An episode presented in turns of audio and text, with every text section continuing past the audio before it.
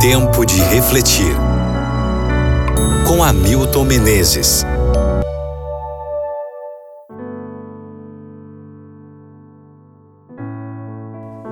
Isaías capítulo 61, versículo 1. O Espírito do Senhor está sobre mim, porque o Senhor me ungiu para pregar boas novas aos quebrantados. Enviou-me a curar os quebrantados de coração, a proclamar libertação aos cativos e a pôr em liberdade os algemados. A extraordinária capacidade de recuperação que têm as crianças de famílias traumatizadas continua a surpreender os especialistas. Tais crianças podem enfrentar negligência e abuso e ainda recuperar-se a ponto de poder amar e ter esperança. Em seu livro Amor apesar do ódio, sobreviventes infantis do Holocausto e sua vida adulta, Sara Moscovitch conta a história de 24 pessoas libertadas de campos de concentração nazistas, ainda crianças. É difícil imaginar um ambiente mais horroroso para a infância de alguém. Sara escreveu: A previsão para os sobreviventes infantis era que todos eles seriam pessoas antissociais, com sérios danos na personalidade.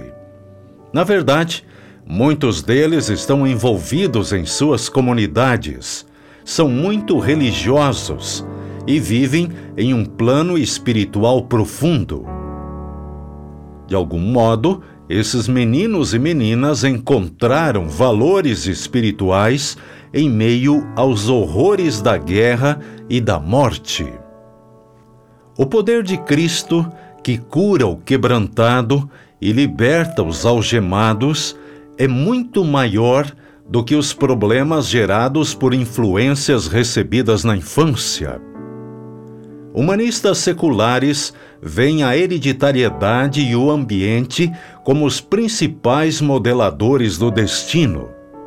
Não negamos as influências hereditárias e ambientais, nem seu efeito na infância. Entendemos o significado dos estilos de criação, mas também acreditamos que a maior influência sobre o caráter é o poder transformador de vidas do Evangelho. Existem adultos bem ajustados que tiveram infâncias horríveis o poder de Cristo fez a diferença. Paulo escreveu: Se alguém está em Cristo, é nova criatura. Segunda carta aos Coríntios, capítulo 5, versículo 17. Em Cristo, Deus opera em nós uma nova criação. O poder da sua graça é maior do que uma falha genética em Cristo, a influência do Pai Celestial é maior do que o domínio de qualquer pai terrestre. Tomemos posse do seu amor. Deixemos que ele nos liberte da prisão na qual estamos encarcerados há tanto tempo. Vamos orar? Senhor, que poder maravilhoso é esse que pode reconstruir vidas completamente destruídas. Por favor, faça isso com cada um de meus ouvintes, agora, em nome de Jesus. Amém.